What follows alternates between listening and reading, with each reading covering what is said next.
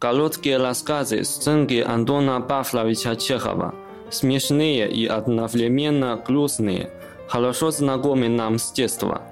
Чеховский герой – это самый обыкновенный средний человек в обыкновенной повседневной жизни.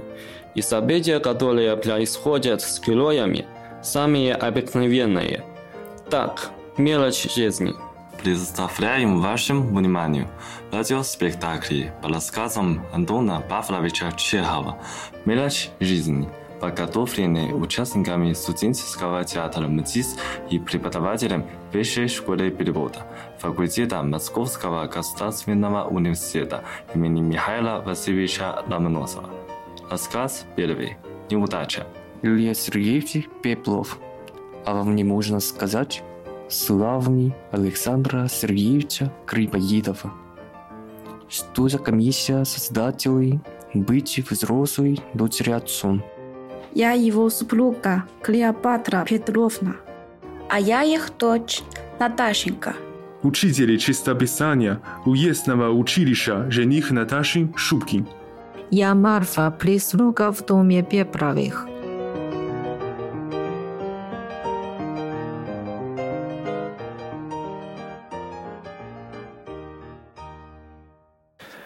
В уездном городе Н жила семья Пепловых. Родители Илья Сергеевич и Клеопатра Петровна души не чаяли в своей дочери Наташеньке и желали ей только самого лучшего – поскорее выйти замуж. Ходили к Наташеньке разные молодые люди, но ничем серьезным их общение не заканчивалось. Последним женихом был учитель чистописания уездного училища Щупки – он проводил с Надашенькой много времени, однако молодой человек также не торопился делать предложение. Как-то раз Щупкин решил снова зайти в дом Пепловых. Илья Сергеевич, Клеопатра Петровна, жених опять пришел. Там в зале с Натальей Ильиничной разговаривают. Илья Сергеевич резко встал с кресла и начал расхаживать по комнате. Нет, так продолжаться не может. Что нужно делать? Безобразие. Возмущенно сказал Илья Сергеевич. Сколько можно? Хочет, хочет. Честный человек давно бы уже предложение сделал.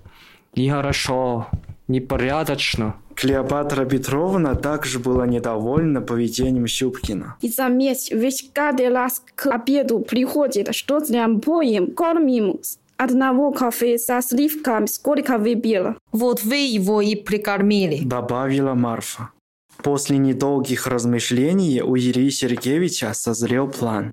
А знаете, мы его подвиться. Сегодня же и поймаем. Не отвертится. Илья Сергеевич пристально посмотрел на Марфу. Ты, Марф, поглядите-ка за ними потихоньку.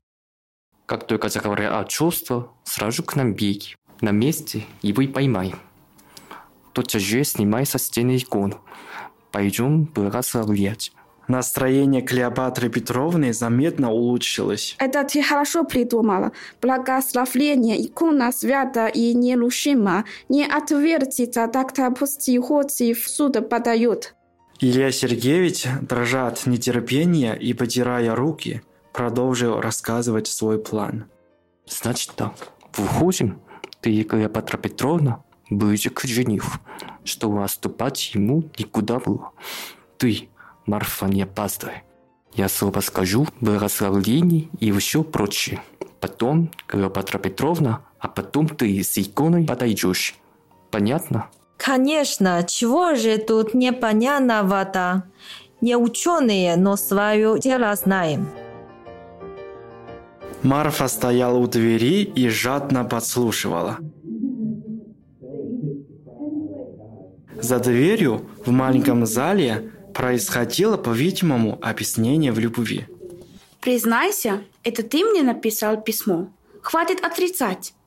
Да не я. Не писал я тебе никаких писем. Говорил Щупки, зажигая спичку о свои клетчатые брюки. Ну да, будто я не знаю твоей почерка. Хохотала девица, манерно взвизгивая и то и тело поглядывая на себя в зеркало. Я сразу узнала. Какой же ты странный. Учитель чистописания, а почерк как у курицы. Как же ты других учишь, если сам плохо пишешь? Щупкин нервно сглотнул и обиженно сказал.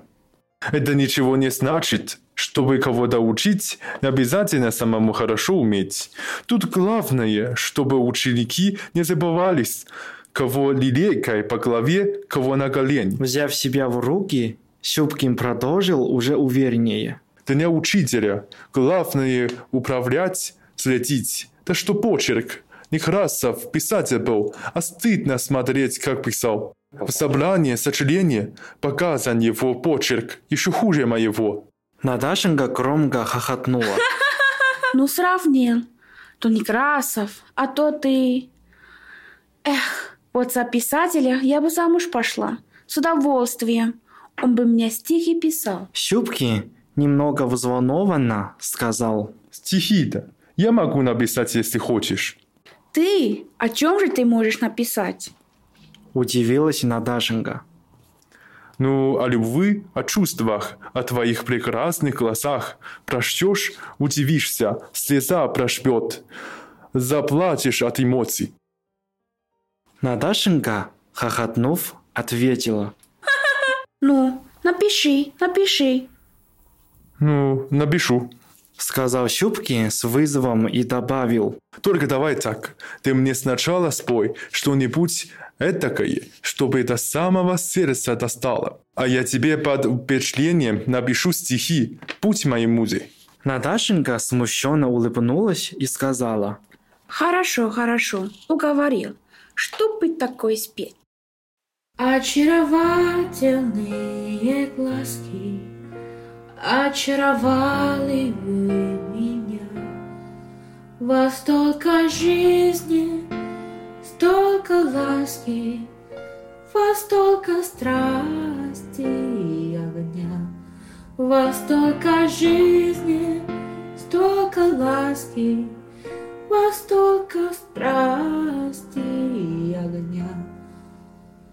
каким восторгом я встречаю Твои прелестные глаза, но в них я часто замечаю, они не смотрят на меня, но в них я часто замечаю, они не смотрят на меня.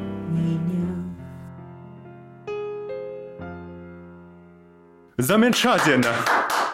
Воскликнул Щупки и в порыве страсти поцеловал Надашеньку в руку. Марфа, смахнув слезу после песни Надашеньки, со всех ног побежал к родителям будущей невесты.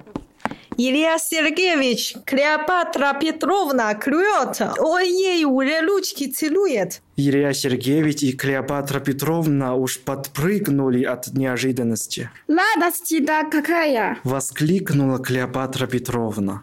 Попался, голубчик. Добавил Илья Сергеевич, обменявшись с Клеопатрой Петровной радостными взглядами. Он снова обратился к Марфе. Снимай икону. Быстрей, быстрей. Заторопился Илья Сергеевич, толкнув локтем свою жену и бледнея от волнения. Немедля ни секунды он распахнул двери. Деть. Забормотал он, воздевая руки к небу и слезливо мигая глазами. Щупкин быстро отстранился от Надашеньки, смотря в изумлении на родителей. Как я рад, очень рад. Благословляю вас. Господь вас благослови. Живите, плодитесь, размножайтесь. И я благословляю. Проговорила Клеопатра Петровна, плача от счастья. Будете счастливы, дорогие. О, вы отнимайте у меня единственное сокровище. Любите ее, жалейте ее, дочь моя. Обратилась она к Щупкину.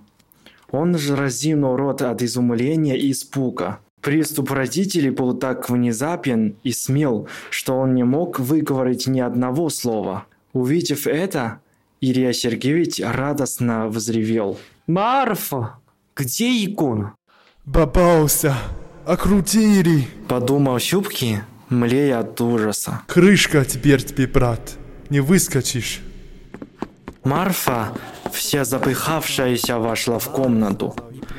Увидев ее красное от волнения лицо, Щупкин покорно подставил свою голову, как бы желая сказать «Перейте, я побежден».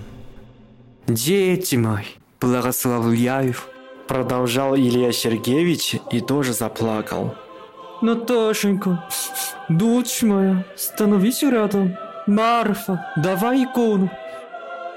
Надаша, еле пряча торжествующую улыбку, послушно стала рядом с понурым Щупкиным. Все, замерев, в ужасе смотрят на икону. Пеплов, увидев замешательство, смотрит, что у него в руках. Вдруг он перестал плакать, и лицо у него перекосило от гнева. Дура, ты что мне принесла? Голова твоя глупая. Это разве икона? Это Пушкин. Все начинают громко кричать, перебивая друг друга. Учитель чистописания не смело поднял глаза и увидел, что он спасен. Воспользовавшись смятением, он сбегает. Однако никто этого не замечает. Все набросились на Марфу. Все я виновата. Марфа сюда, Марфа туда, Марфа быстрее, Марфа бегом. Я же тебе говорил, Марфа, не припутай. Дура необразованная, не разобрешь, где икона святая, а где Пушкин. Грозно сказал Илья Сергеевич, и только тут все увидели, что от Щупкина уже след простыл. Так оконфузились перед женихом. Грустно добавила Клеопатра Петровна. Что он подумает? Рассказывает всем вокруг. Что вы наделали? Спугнули жениха. Теперь он точно не придет. Сквозь слезы сказала Надашенька и выбежала из комнаты. Это не мое дело. Женихов ваших ловить. Сами разбирайтесь. Бегают от вас, как зайцы, а Марфа виновата. Обиженно сказала Марфа и также вышла из комнаты. Илья Сергеевич и Клеопатра Петровна обменялись обеспокоенными взглядами. Надо же сбежать, подлить. Вот неудача. Ну, впрочем, это все мелочи жизни. Он еще придет, голубчик. Мы от своего не оступимся. Клеопатра Петровна недоверчиво посмотрела на мужа, вздохнула и сказала. Bajduka Jalushi na dasz uspokoił.